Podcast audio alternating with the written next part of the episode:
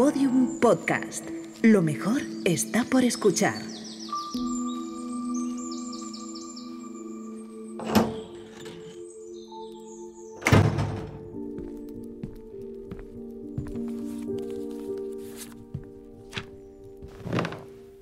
Hola, ¿cómo estás hoy? Qué alegría saber que, que has venido por aquí un, un rato, no sé, este rato a pasarlo juntos, a vivir a lo ancho. No sé dónde ni cómo estás ahora, tampoco sé qué estás haciendo, pero quiero confesarte, quiero aprovechar este momento para decirte algo que, no sé, quizá te inspire un poquito, ¿no? Y es que si lo decides en este instante, justamente ahora, puede ser el comienzo de algo bonito en tu vida. Tu intención consciente lo hace posible siempre. Tienes la oportunidad de calmar el ritmo estresante, las ansiedades, los problemas. Cuentas con la inmensa posibilidad de activar momentos de diálogo interno. No sé si lo habrás hecho alguna vez, pero pruébalo. Y de descubrir, de descubrirte algo nuevo. Tu actitud, la que tienes eh, de manera consciente, debe convertirse en tu gran aliada. Depende de cada uno de nosotros cómo activar pensamientos y emociones positivos que generen lo que socialmente hablando llaman alegría y felicidad. Ya sé que te puede parecer imposible ahora mismo, pero créeme que nada es imposible si realmente lo deseas, sin dudas y sin fisuras. Sencillamente pruébalo. Comienza por hábitos sencillos, por rutinas en las que impulses una relación alegre contigo mismo, por ejemplo. Puede ser algo, no sé, tan sencillo como sentarte a respirar tranquilo, como centrar tus pensamientos y tus emociones en agradecer tu vida, en agradecer tu salud, en agradecer aquellas pequeñas cosas que tienes alrededor y que no sabes por qué están, pero te hacen feliz. Puedes sentarte, respirar profundo y agradecer a la gente que quieres, incluso, oye, mandarles un mensaje y díselo. Durante unos minutos, regálate el tiempo, date las gracias por todo lo que quieras. Siente la emoción, está ahí, ubicada más o menos en la boca del estómago. Revive instantes bonitos o incluso lánzate a hacer crecer tu autoestima. Agradece en calma, sin prisas, de forma auténtica. No sé, a mí me ha funcionado escribir en un papel aquello por lo que quería dar las gracias y en ese momento de, de autorregalo leerlo tranquilamente.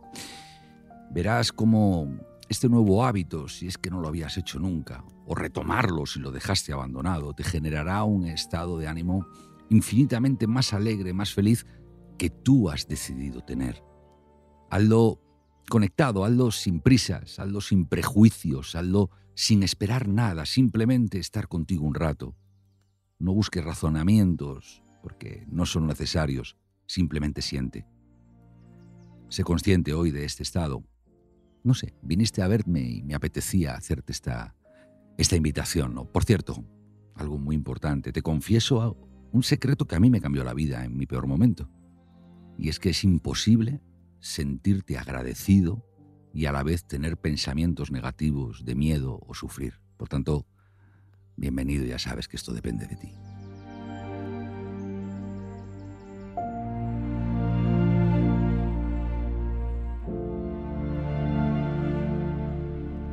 Vivir a lo ancho con Juanjo Fraile, un podcast original de Podium.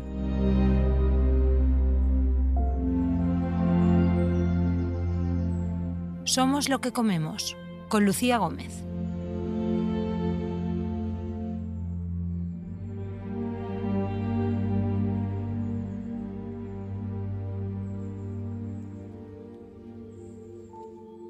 Y es que leía hace, hace tiempo, yo creo que todos lo hemos leído en algún momento de nuestra vida, pero se nos ha ido olvidando, que, que nos demos cuenta o no, de manera consciente o no, en buena medida, somos lo que comemos. Y es que indudablemente nuestro cuerpo físico crece, y si lo piensas fríamente lo vas a ver, se construye y se renueva continuamente, fundamentalmente por dos elementos, ¿no? que es las circunstancias, el aire que respiras, eh, en fin, los aspectos que quieras de humedad, climatología, etc. Pero sobre todo, por ese hábito que tenemos, que lo hemos convertido en placer en muchas ocasiones, ese hábito que tenemos de ingerir alimentos. Y esos alimentos entran y, se convierten en lo que eres, ayudan a renovar, a regenerar, a repoblar o a castigar todo tu templo, todo tu cuerpo. Hoy la importancia de, de la apariencia está justamente enfrente, ¿no? La apariencia física, este daño que nos están haciendo esos filtros de fotografías en los que acaba apareciendo alguien que no se parece demasiado al que salía inicialmente en la foto, ¿no? Da la sensación de que tenemos que salir guapos para ser aceptados socialmente. A mi juicio, ya lo hemos hablado muchas veces, es un error, no, no, no deberá de ser así, pero está pasando ahí fuera, tú que estás al otro lado, seguramente que a ti no, pero seguramente que conoces a alguien a quien le está pasando, ¿verdad? No tenemos armas ni, ni conocimiento para luchar en esa guerra, porque el origen de la guerra lo perdimos en el instante en el que sencillamente desaprendimos la importancia de la, de la comida. Y, no sé, me apetecía inspirarnos en este sentido. Y me apetecía inspirarnos con, con, no sé, con quien sabe y con, sobre todo con quien lo sabe, con quien lo sabe contar. Porque hemos hablado de tantísimas cosas en esta sociedad. Cada X semanas sale la dieta milagro, cada X semanas sale el alimento cancerígeno, cada X semanas salen palabras y palabras y palabras que a mí personalmente me han vuelto loco. Así que hoy ha venido por casa y vamos a pasear. A mí me apetece pasear por al lado de un lugar de aire tranquilo y limpio, un arroyo, no lo sé. Eh, Lucía Gómez, bienvenida, ¿qué tal estás? Estoy fenomenal. Muchas gracias por invitarme. ¿Qué acento más bonito tienes, niña? es extremeño, pero no se quita. bueno, dicen que las cosas bonitas es conveniente que no se quiten antes de que dejen de ser bonitas. Lo que pasa es que cuando estoy aquí en Madrid, el acento me lo nota y cuando estoy en, Mérida, ¿no? que soy de allí, el acento de aquí me lo nota. Entonces ahora estoy como en el limbo. Es una mujer pluri, pluriacento. Mm. Oye, em, habrá gente que, te conoce, tienes legiones de miles de personas que están en este universo digital, eh, pendientes de, qué haces y qué recomiendas y qué dejas de hacer, etc. Pero habrá gente que se asoma a Lucía Gómez por primera vez. ¿Quién, quién es Lucía Gómez?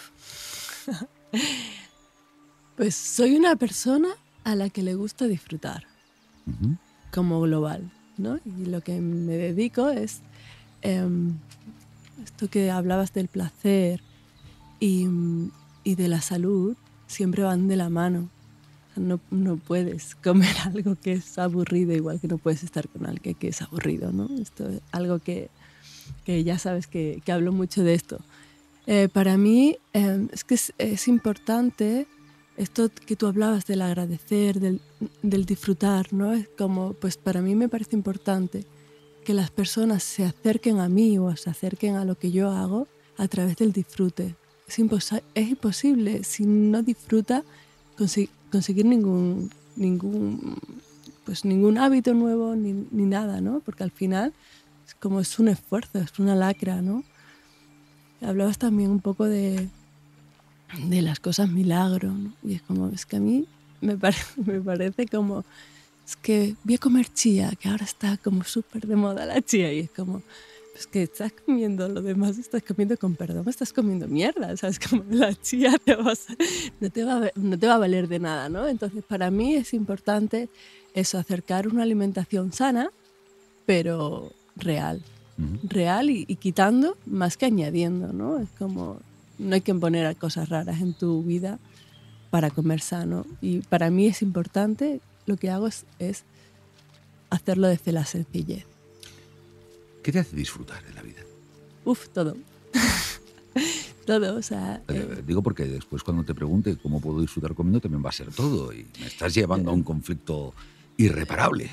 a mí me hace disfrutar, por ejemplo, pues eso, preparar algo en mi cocina que luego te va a sentar bien y que luego está... A mí me gusta mucho que es como superarme, ¿no? Superar es como que puedo competir con cualquier cosa que no sea tan saludable a nivel de sabor, porque realmente cuando comemos algo que no es saludable es por el sabor, no es porque nos queramos estar dando contra una pared, ¿no? Es como, es que me gusta mucho esto, entonces sé que no me viene bien, pero voy a hacerlo, ¿no? Pues para mí me parece como interesante el, el que vayan de la mano. Y, y, disfruto, pero disfruto con las pequeñas cosas. Poderme tomar una tostada en el jardín con el sol, que mi hija salga y me dé un abrazo, ¿no? Entonces, para mí las pequeñas cosas de la vida son las importantes. Un mal cuerpo que funciona mal origina problemas emocionales. Esto la ciencia ya nos lo ha dicho, ¿no? Se inflama, eh, se dispara el famoso cortisol, eh, todo este tipo de historias que tú sabes más que yo, y, te hace sufrir más allá de la apariencia. Por tanto, de alguna manera, el, el, dar la vuelta al hábito, ¿no? De no solo comer lo que me gusta, sino ser consciente de que lo que como se acaba convirtiendo en lo que soy, y lo que soy no solo físicamente, en apariencia, insisto, sino emocional e intelectualmente, yo creo que es un buen punto de, de apoyo de partida. ¿no?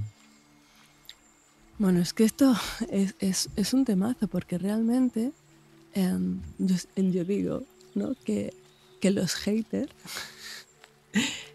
no son personas que comen bien y se cuidan y se aman y no uh -huh. es como es muy fácil cuando tú te alimentas bien es fácil ser buena persona porque imagínate el peor de tus días ¿no? Cuando te encuentras mal, estás enfermo, te pasa cualquier cosa.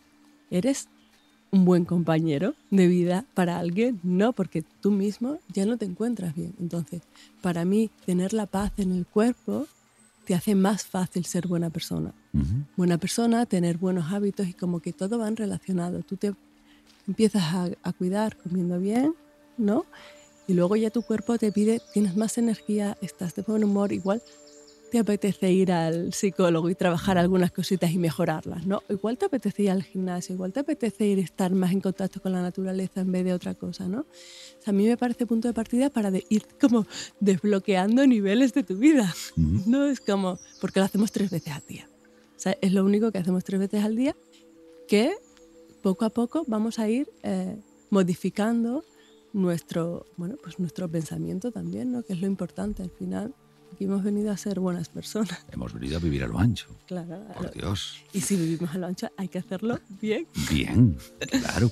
Oye, eh, Lucía, eh, no lo sé, ¿no? Yo, yo, empiezo a tener la sospecha de que de alguna forma eh, estamos manipulados, ¿no? Es decir, amamos la Coca-Cola. ¿no? Hay un interés desmedido en que amemos la Coca-Cola. De pronto la Coca-Cola nos han dicho suave porque eso tiene mucho azúcar y ta, ta, ta, ta, ta, ta.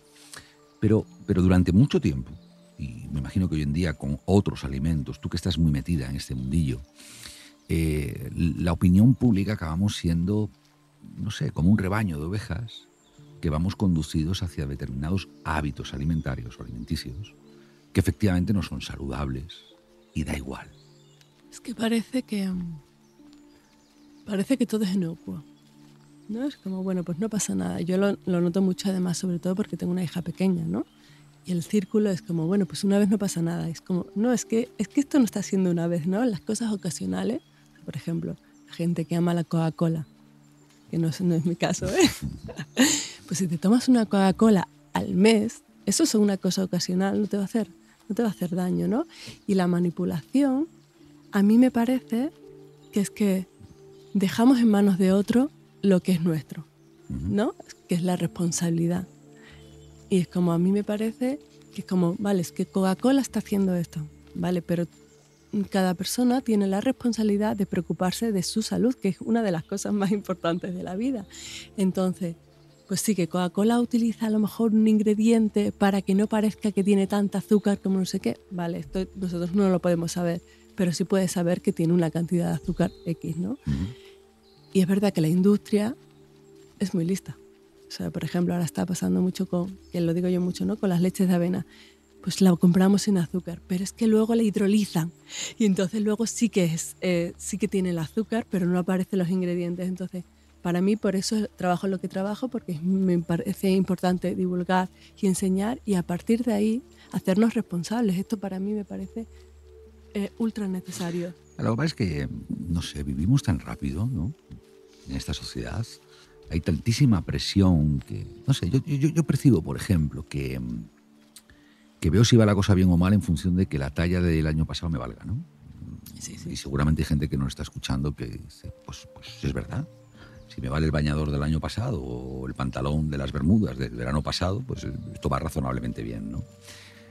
Pero todo es mucho más sutil, porque quizá no es tanto el impacto visual que te genera no cuidarte, como el impacto de desorden que estás haciendo en, un cuerpo que al final es química. Somos una composición 100% química en la que cada vez que ingerimos algo estamos alterando esa química en una u otra dirección. Esto, ¿cómo se lo podemos explicar a la gente para que, para que antes de, incluso antes de ir a comprar, empiece a cambiar el hábito de decir, bueno, voy a hacer el mismo esfuerzo, pero lo voy a hacer encaminado a estar mejor. Mira, yo ahora, justo hace poco, ¿no? sabes que vendo cursos online, ¿no? Pues he lanzado un curso que me ha costado muchísimo, muchísimo hacerlo por el hecho del título, ¿no? Y de, y de cuál ha sido eh, em, la motivación y la motivación del resto, ¿no? Se llama Adelgaza Sanos, ¿no? Y yo nunca en la vida he querido hacer algo eh, para adelgazar porque no me parece, me parece una consecuencia, ¿no? A mí me interesa la salud de las personas. Y una de las cosas que decía en la página de venta decía, esto es un caballo de Troya, ¿sabes? O sea, yo no tengo ningún interés en que tú estés de una manera u otra física, o sea... Ah, de apariencia. De apariencia, ¿no? O sea, lo que quiero es como que tú recuperes tu salud. O sea, si tú recuperas tu salud, el peso es lo último, es una consecuencia de algo que está mejorando en tu cuerpo. Vamos a, vamos a empezar a bajar cosas al suelo, porque Yo, yo, creo que esta, esta parte es de papel y boli, ¿no? Es decir, hace falta... Estamos bombardeados por, por muchísimos conceptos, ¿no? Entonces yo te voy a ir contando algunos palabras que he visto que, que en Google aparecen como muy fuertes, que yo personalmente no sé lo que significan, y que me generan una reacción curiosa, porque en las tertulias de amigos, si no sabes, por ejemplo, lo que significa un superalimento, es como que se te queda cara tonto. Entonces, al final, cada vez que hay una etiqueta que pone superalimento, tú dices, carajo, pues esto tiene que ser buenísimo, ¿no? ¿Qué es un superalimento? Pues yo es que tengo una opinión diferente a, los títulos. un superalimento se suele definir, ¿no? A, una, a un alimento en concreto que tiene como más nutrientes o más de una cosa que el resto, ¿no? Y es que entonces aparece, pues volvemos, ¿no? Macha, vallas de goji, no sé. Y como dices tú, no, un superalimento es el huevo. ¿Sabes? Donde tienes mucha densidad nutricional. Al final, todo el mundo sabe que es el marketing, ¿no? Y hay gente que lo hace muy bien. pues esto para mí sería un poco eh, lo que es la palabra superalimento, ¿no? Y sobre todo, a mí el concepto de que necesitas meterte, porque casi todos los superalimentos vienen como en bolsitas, ¿no? Abrir una bolsa, coger una cucharada y me parece como cero natural, ¿no? O sea, me parece que en la naturaleza hay muchos alimentos con mucha eh, densidad nutricional y estos son los que realmente tenemos que poner en nuestra vida. ¿Cuáles son los superalimentos que encontramos en el supermercado, en el mercado? En... Claro, hay una cosa que, que, que es una frase que yo que no es mía, que la he, que la he comprado, eh, que es no vayas al supermercado, ¿no? Como, ve como si fueras con tu bisabuela, con tu abuela, dependiendo de la edad que tengamos cada uno. y estos son los, los, realmente superalimentos, ¿no? Pues una carne de buena calidad, un huevo de buena calidad, em, el pescado, pescado azul, las verduras. O sea, las verduras son maravillosas. Menos tomar polvos y más tomar verduras que están presentes en la naturaleza de temporada, que son económicas, no, no necesitan más. Para mí, yo soy una gran... Yo creo que hay dos cosas que todo el mundo puede hacer. Si quita ultraprocesado y metes más verduras en cada plato, ya tienes el, bueno, bueno, el 90. Ya empezamos. Venga, el cuaderno. Yo me empiezo a apuntar que voy al supermercado como si fuera, me voy a emocionar, ¿eh? porque efectivamente me acabas de recordar muchos aromas y se me han venido muchas cosas a la cabeza, ¿no? Pero, ¿qué es un superprocesado que lo acabas de mencionar? ¿Qué es eso? Vale, que no hay que equivocarse, ultraprocesado con procesados, porque yo, soy, yo tiro mucho de procesados saludables que nos facilitan la vida. Pues, por ejemplo, un procesado saludable sería un bote de garbanzos cocidos ya está procesado, no lo has hecho tú, ¿no? O sea, un alimento procesado es algo que no viene directamente de la naturaleza y que lleva un código de barra, ¿vale? Y tienes que pasarlo. Y un ultraprocesado son los que eh, tienen un montón de aditivos y sobre todo están compuestos por, para mí, los, los peores alimentos que hay, que son eh, harina refinada o almidones, em, grasas vegetales o refinadas, azúcar y aditivos. Y estos son todos. Si quitas esas cuatro cosas, te quitas 10 mm, pasillos. Entonces, yo, yo que estoy en lo de mi cuaderno, hoy, hoy el cuaderno se me va a quedar pequeño. ¿eh? Entonces, yo estoy en mi cuaderno y ahora voy y me apunto. Oye, cuando compro algo que tiene el código de barras, significa que alguien hizo algo. Pero si lo que veo es parecido a lo que compraba cuando compraba con mi abuela, bueno, pues eh, tiene un pase. Por ejemplo, el tarrito este de garbanzos, ¿no? Pero cuando compro algo que lo que veo eh, no es lo que da la naturaleza, es decir, eh, yo qué sé, cualquier cosa. Galletas. Galletas, por ejemplo. Pues efectivamente, no hay una planta de galletas. No, no, hay plantas de galletas. Eh, no, no hay una planta de un pan no sé qué o de no sé. Eso tengo que tener, en principio, tengo que mirarlo y decir, cuidado, cuidado. No es cuidado. O sea, para mí no es cuidado porque no hay alimentos ni buenos ni malos y no hay que tenerle como miedo a, los, a la comida, ¿no? Pero sí hablamos otra vez de lo mismo, ¿no? De por lo menos tener eh, la curiosidad de darle la vuelta en plan, a ver qué me voy a comer, ¿no? Y aquí, cuando les damos la vuelta, pues por ejemplo hay panes de masa madre que, están que hacen unas largas fermentaciones con harinas integrales. ¿A quién no le gusta el pan? ¿Me lo dices? o sea, creo que hay pocas personas en el mundo. Pues, eh, pues compramos un, un, pan de calidad, pero si vemos que le damos la vuelta y lo que hay, harina refinada, aceites vegetales y demás, pues al final es un alimento que no nos va a venir bien y ¿por qué nos vamos a hacer daño?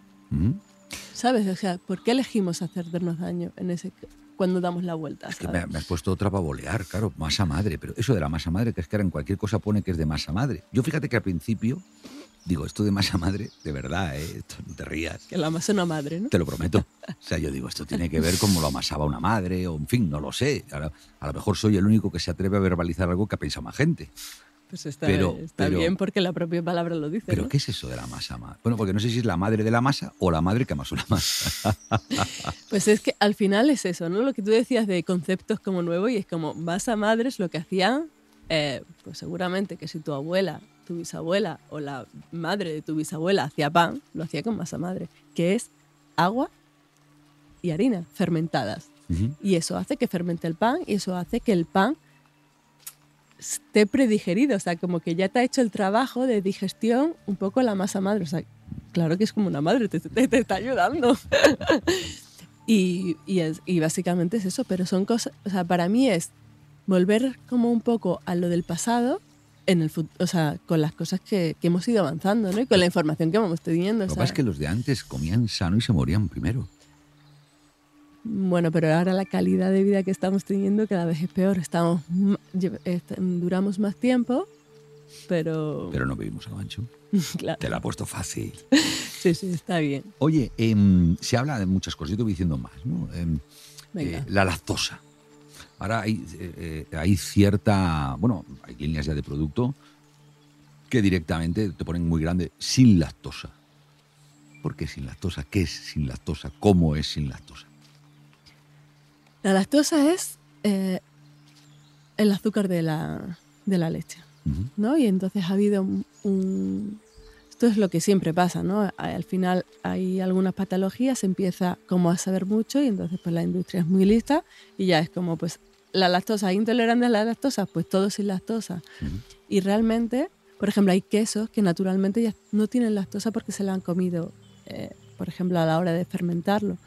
Pero la lactosa em, es simplemente el azúcar de la leche. Mm. Y esto, para quitárselo, lo que hacen es le ponen una enzima, que es la lactasa, y gente que, por ejemplo, es intolerante a la lactosa y quiere comer lactosa, se toma esa pastilla. Es lo mismo, toma una pastilla de lactasa para que así se digiera mejor.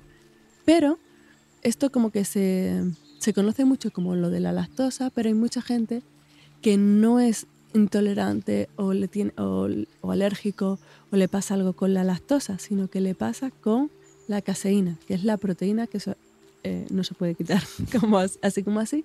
Entonces, bueno, pues yo creo que también lo de sin lactosa es como un... Marketing.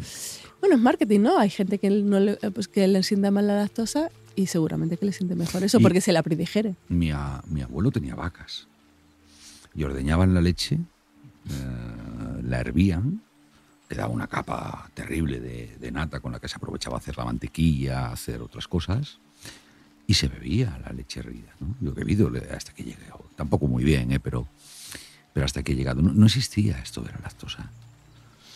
Sí, yo creo que con el paso del tiempo, sabes, como que al final se están eh, manipulando tanto los alimentos y los animales de dichos alimentos, ¿no? No es lo mismo, pues tus vacas, ¿no? Que seguramente las cuidaba con mucho cariño que tener unas, unas vacas ahí todo el rato que no les da ni las ni, se mueven, ni les da el sol, ni comen pienso, no, no salen a...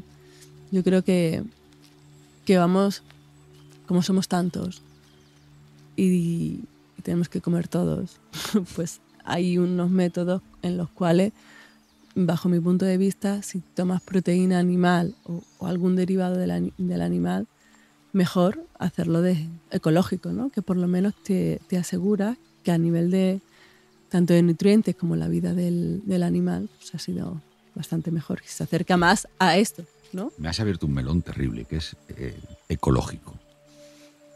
ecológico realmente es, eh, depende, o sea, es que no lleva pesticidas, ¿no? En el caso de los animales es su alimentación y también la manera de, o sea, por ejemplo, no es lo mismo el pasto que el ecológico y, por ejemplo, yo eh, muchas veces elijo de pasto que, que sé que no es que haya comido comida ecológica que es pienso ecológico, sino que ese animal eh, pues ha comido hierba y le ha estado dando el sol y ha estado moviéndose en una naturaleza como debería de ser. De hecho, por ejemplo, te vas a África y todos los animales son de pasto, o sea, nadie tiene ni siquiera dinero para meterlos dentro de una jaula realmente, ¿no? Entonces, y en la comida, en los vegetales, pues simplemente son pesticidas y tóxicos que le ponen eh, a la comida para que las plagas pues no se lo coman, ¿no? No echen a perder y puedan producir al final más. Y eso nos lo comemos nosotros, lógicamente, claro. Fíjate que tengo un amiguete que me decía que hoy en día ya los peces vienen con microplástico sí, sí. como muy a lo bestia. ¿no? Estamos comiendo plástico indirectamente. Sí. A mí todo esto me da mucho miedo. Es que somos muchos. Claro, pero, pero es que da la sensación de que también estamos partiendo el mundo, ¿no? ¿Quién, primero, ¿quién sabe diferenciar? Porque hay una especie de movimiento que nos lo quiere poner difícil. Yo me acabo de enterar que es diferente lo orgánico de lo de pasto ahí, me has ganado. A partir de ahora ya me voy a volver loco a buscar la palabra de pasto ¿no? en los productos. ¿no? Pero, pero claro, primero no, existe demasiada información que es imposible seguir. Y segundo, es que somos muchos y esto es muy caro. Vale, vamos a ver. Eh, si tú, ¿vale? vamos a ver, vamos a hacer una reflexión y que cualquier persona que lo pueda escuchar haga una reflexión. ¿Vale? Eh, es verdad que lo ecológico es más caro, ¿no? Pues, pero ¿tenemos que ser sanos para comerlo todo ecológico o vamos a ir hacia el nivel que nosotros o nuestra economía pueda, ¿vale? Pero aún así, vamos a ver nuestra lista de la compra, a ver qué hay y a ver qué, y a ver qué sube, ¿vale? A ver qué sube la lista de la compra, a ver estas galletas que compras de no sé qué cuánto valen, o una botella de whisky, o la cerveza, o todos los alimentos que no necesitamos y que añadimos a nuestra lista de la compra, esto no lo vamos a ahorrar. Entonces, si nos ahorramos esto, nos podemos gastar a lo mejor más dinero en verdura. Pero que no, entre comer verdura y no comerla, o sea, está claro que la verdura como sea. Si puede ser fresca, fresca, pero si no en bote y si no congelada y si no, como sea. Pero al final lo importante no es hacerlo perfecto. Lo perfecto perfecto y bueno no van nunca de la mano. Es difícil, además, lo perfecto. Porque es que no existe. Claro, no existe.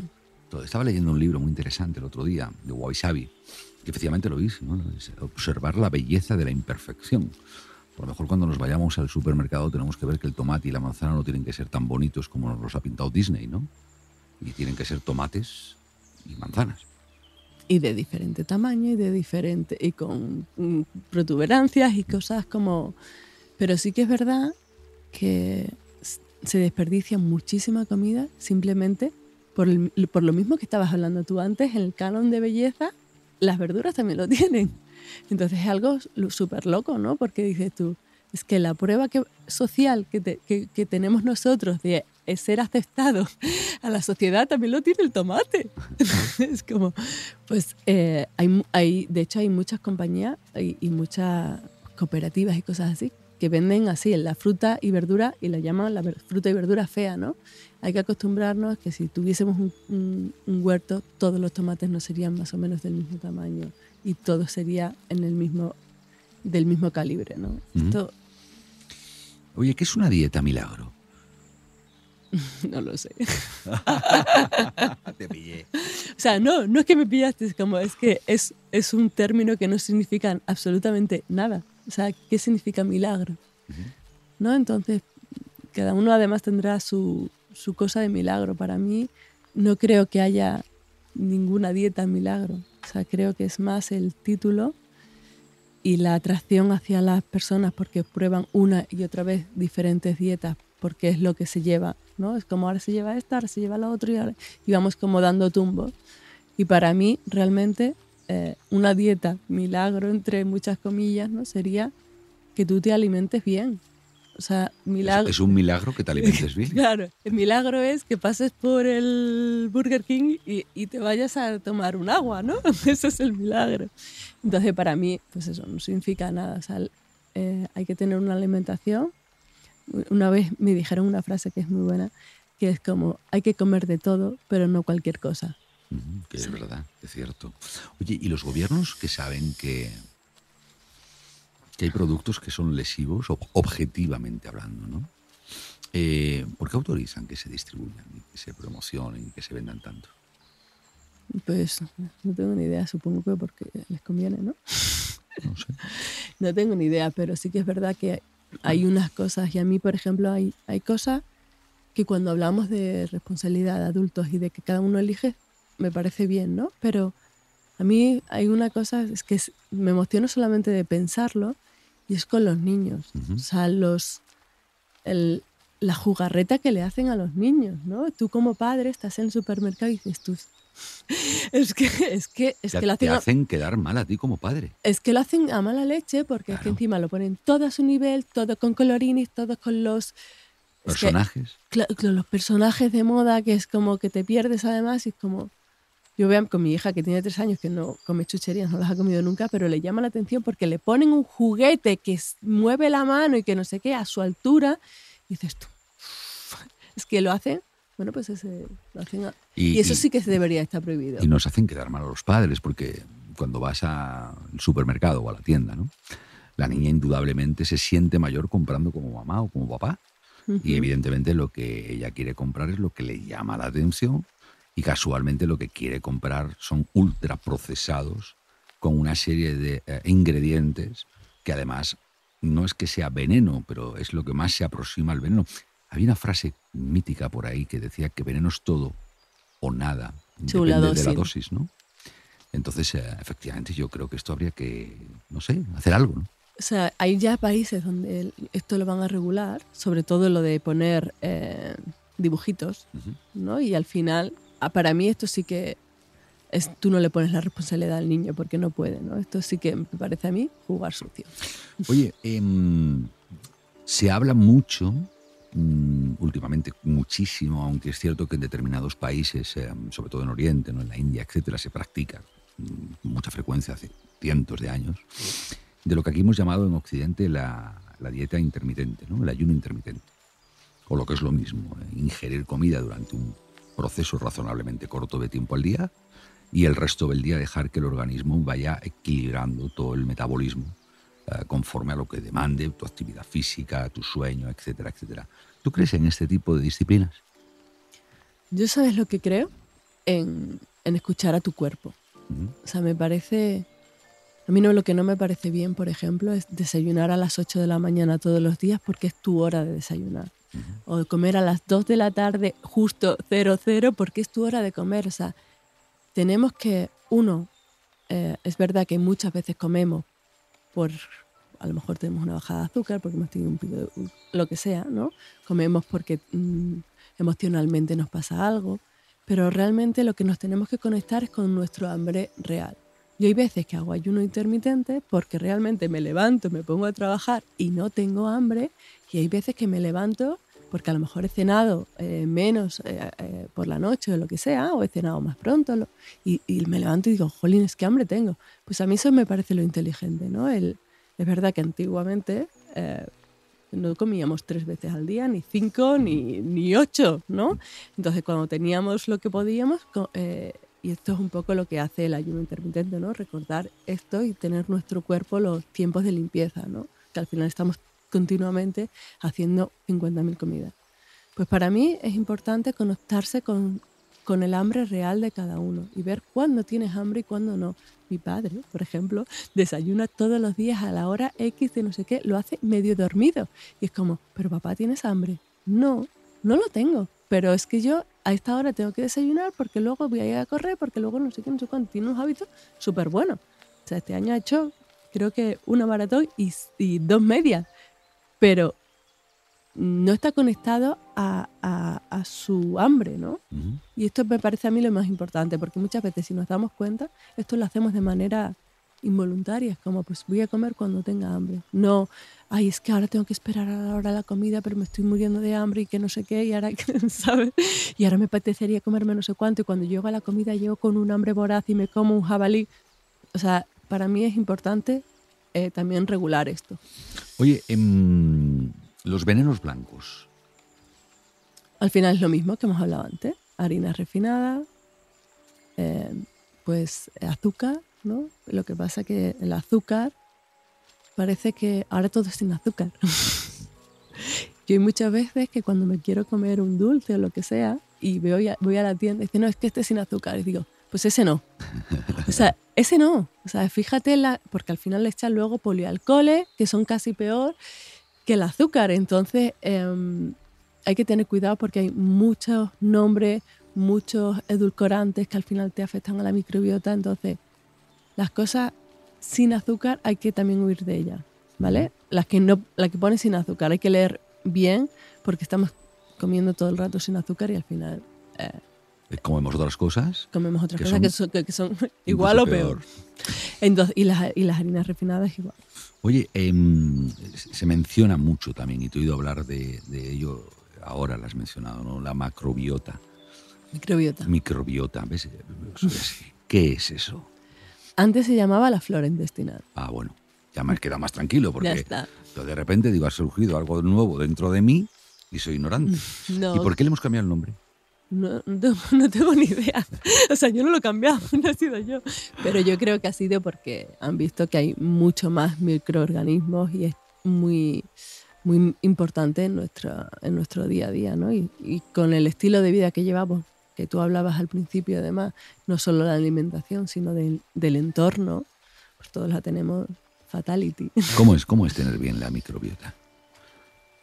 Para mí es lo mismo, es como tener eh, paz en el cuerpo, no sentirte mal después de una comida, ¿no? Sentirte, eh, sentirte bien, sentir que, mira, hay alguna cosa que no se habla, que no se habla mucho porque es algo como, bueno, es algo que, que la gente eh, piensa como que está mal visto, ¿no? Y lo hace todos los animales, pues tener unas buenas heces, ¿no? Normalmente yo veo a mis gatos y a todos los animales y lo primero que hacen la huelen, la miran, la, para ver que, cómo, cómo están, ¿no? Y para mí... Eh, bueno, luego hay pruebas y hay cosas, ¿no? Pero para mí la salud es la paz en el cuerpo, que no te duela nada, que estés bien, que tengas energía, no levantarte como si, como si no hubieses dormido, ¿no? Y que luego lo que comas te sienta bien, pero no hoy, sino a largo plazo también. O sea que hay que mirar las heces para ver si lo que expulsa el cuerpo claro, también, es digno de ti. Claro, es importante que también veamos cómo esto se hace mucho cuando eres madre, cuando son pequeños, estás continuamente viendo eh, las heces de tu hijo, el color, la, densidad, ¿no? Pues lo mismo es como para nosotros, ¿no? Si tenemos estreñimiento, diarrea, porque está pasando esto. O sea, si la tenemos una vez no pasa nada, pero eh, ahí tenemos una carta que podemos ver todos los días para ver si lo estamos haciendo bien o no. Y entonces eso es, eh, digamos que de alguna manera, el, la manera que tenemos de aproximarnos a ver si algo que desconocemos, que era la flora intestinal, ahora la microbiota, está más o menos estabilizada. Bueno, eso y, bueno, más cosas, ¿no? Esto es, es como algo que podemos, que podemos ver cada día. ¿Y cómo, ¿Y cómo se repara la microbiota? Para mí, mm, con un cambio de, alimentación, con un cambio de alimentación, un cambio del estilo de vida, ¿no? Porque hay muchas veces que es verdad que intentamos hacerlo todo muy bien y luego tenemos muchísimo estrés, ¿no? No tenemos espacio para pensarnos, ¿no? Para este, esto que has empezado tú, que ha sido como muy bonito, ¿no? De, de sentarnos, agradecer, ver qué está pasando en nuestra vida, ¿no? qué, qué tenemos. Y, y, realmente eso también es importante para nuestra microbiota. Es, eh, absolutamente todo tiene que ver con, con, nuestro cuerpo, ¿no? Es, no solamente yo porque me dedico a la cocina, ¿no? Y a mí lo que me gusta es eh, conquistar a la gente a través de la, de la, alimentación y ver que se puede disfrutar enormemente eh, comiendo sano. Y esto para mí es el éxito, ¿no? Pero luego está en todo en, dónde vivimos, en la contaminación que hay fuera, en, cómo nos tratamos. Em, también se habla mucho, y voy terminando este recorrido por, no sé, a lo mejor tú que estás al otro lado, eh, se me ha quedado alguna, ¿no? Pero son palabras que están ahí en la calle y que nadie nos los explica y que hoy Lucía haya salido a pasear con nosotros y nos vaya contando, yo creo que tan fácil, tan entendible todo, tiene, tiene magia, ¿no? Eh, la importancia de la glucosa. A mí esta ya me ha destontonado. Esto además está como muy, muy de moda. Yo, realmente a mí me encanta. me encanta porque realmente mm, me ha dado una serie de, herramientas para entender realmente bien nuestra salud. ¿no? Tú sabes que cuando me conociste yo te llevaba un medidor de, glucosa y al final em, estos picos, de hecho, yo tengo TDAH y tengo dislexia y me lo noto un montón eh, a nivel mental, ¿no? Estos picos de azúcar, realmente la glucosa, lo que tiene que tú la ingieres y luego, depende de cómo te la comas, pues tienes unos picos de, glucosa y que luego bajan, ¿no? es un pico que, sube y baja. Y esto ahora lo relacionan muchos picos de glucosa eh, contenidos en el no uno, sino cada día contenido en el tiempo da lugar a un montón de, enfermedades y una de ellas pues, sería la prediabetes, ¿no? Y, luego la, diabetes, la resistencia a la insulina, está relacionada con muchas cosas.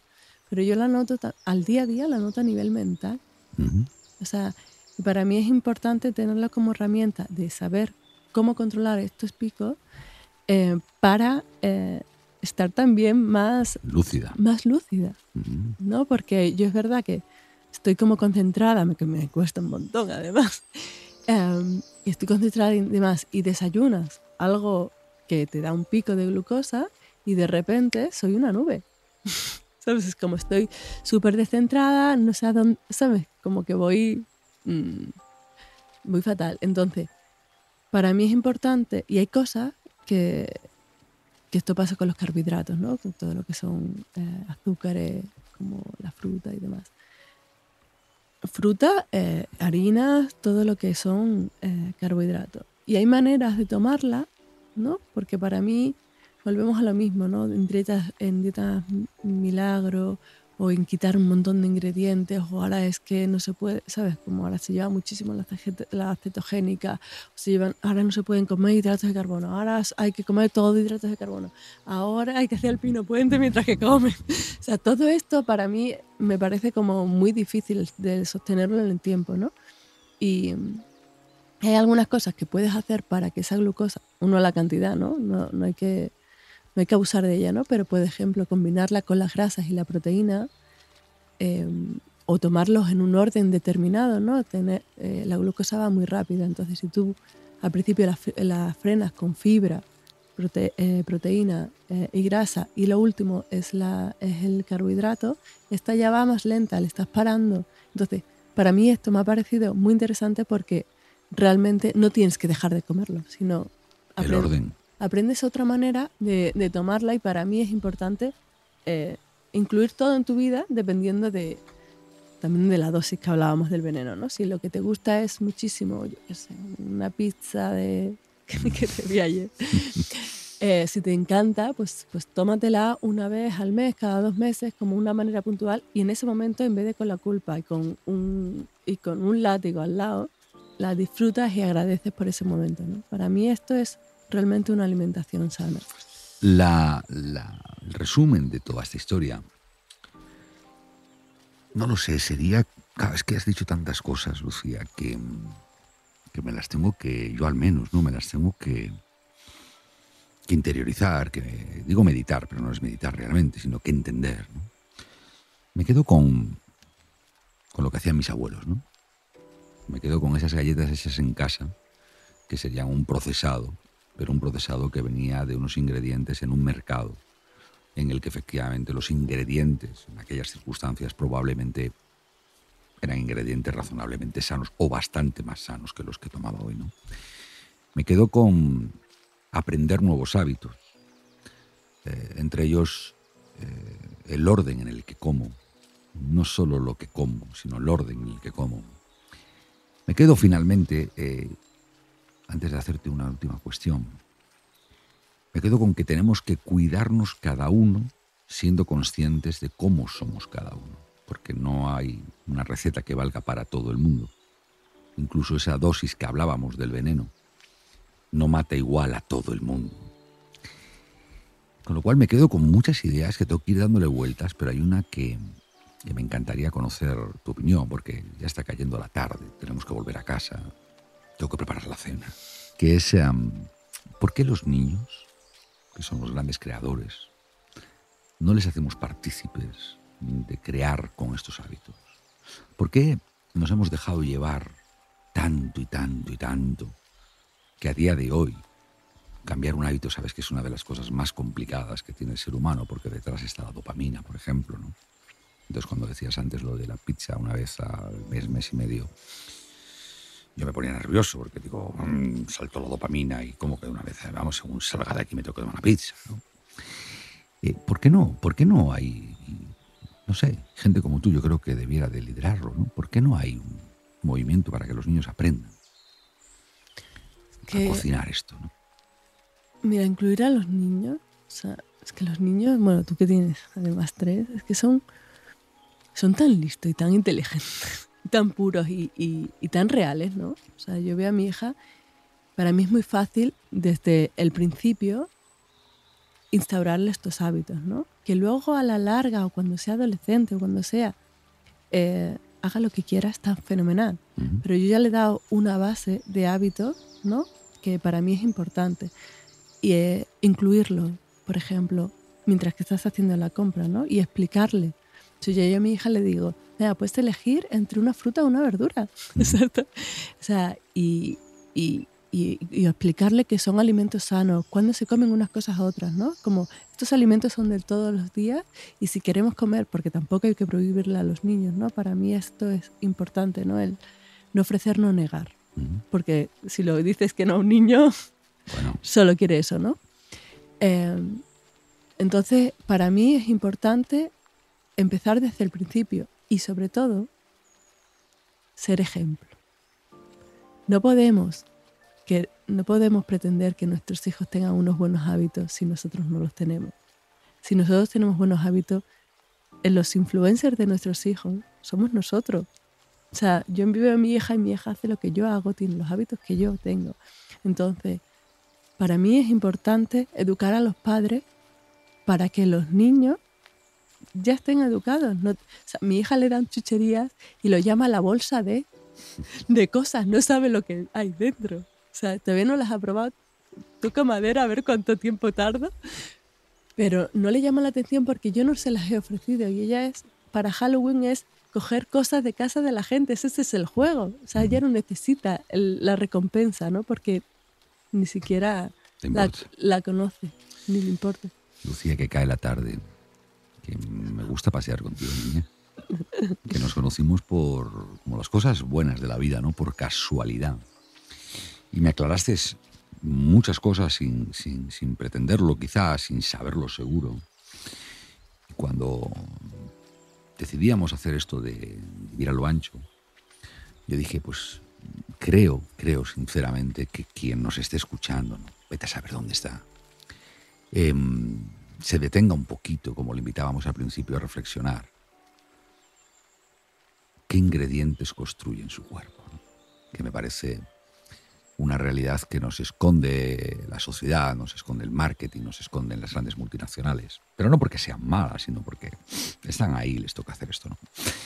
Lucía, que te cuides mucho, que ese nuevo libro... otra cosa. ese nuevo libro que, que has sacado como el anterior sea un exitazo, que sigas inspirando a la gente, ayudándoles a vivir a lo ancho y que esta, esta es tu casa para cuando quieras volver. Muchas gracias. Y a ti que estás al otro lado, ¿no? hay que ver. Construimos cada día nuestro cuerpo, nuestro templo, ¿no? Con lo que ingerimos. Y es cierto. Durante mucho tiempo yo pensaba que construíamos nuestro templo con lo que pensábamos. Pero era un error. El templo lo construimos con lo que comemos. Y si lo piensas, es verdad, ¿no? Naciste de la tierra, te criaron seres vivos que había en la tierra, tus padres, etc. Eso te lo sabes. Empezaste a, comer cosas porque evidentemente tenías hambre y el hambre no dejaba de ser una llamada de incorporar a tu cuerpo energía que le ayudase a evolucionar, a cambiar, a crecer, a desarrollarse y probablemente a estar más sano y más fuerte en ese mecanismo reptiliano que tenemos de no desear morirnos. Pero en determinado momento aquello saltó por los aires, lo dimos por hecho y nos centramos, yo me centré mucho, porque no te lo voy a ocultar, en pensar, maldita palabra, ¿no? En rumiar, maldita palabra cuando es asociadamente, que lo que forjaba mi vida eran mis pensamientos, eran mis ideas y era mi manera de enfocar y digo que maldito el día porque aquel día abandoné una realidad que estoy deseando retomar y es que la, la mente, lo que pienso, lo que siento, indudablemente sucede en la coraza que es mi cuerpo, cada uno el que tenga. Y si no soy capaz de entender que lo que ingiero automáticamente o en unas horas forma parte de mí, ya no es lo que ingerí, sino es lo que soy. Incuestionablemente me estoy fallando a mí mismo. Bueno, no sé si se me ha ido mucho o poco, el caso es que me apetecía darme un paseito con Lucía, hablar de la alimentación, desmitificar aquellas palabras que están en la calle, en las revistas, en las redes sociales. Que yo te veo guapo, guapa, cuando te veo contento, ¿vale? No cuando pareces más delgado de lo que sabemos que somos. Que te veo guapo, guapa cuando te ríes, que te veo guapo, guapa cuando cantas, cuando saltas, cuando vibras, cuando abrazas. Y que para que eso lo hagas bien, no sé, a lo mejor merece la pena parar un segundito y ver qué metemos en la boca. Que seguimos por aquí, que cuando quieras que vuelvas, que es tu casa, que te echaba de menos. Cuídate.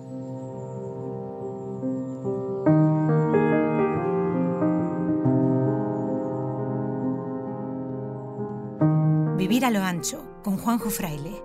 Escucha todos los episodios en podiumpodcast.com y en el resto de plataformas.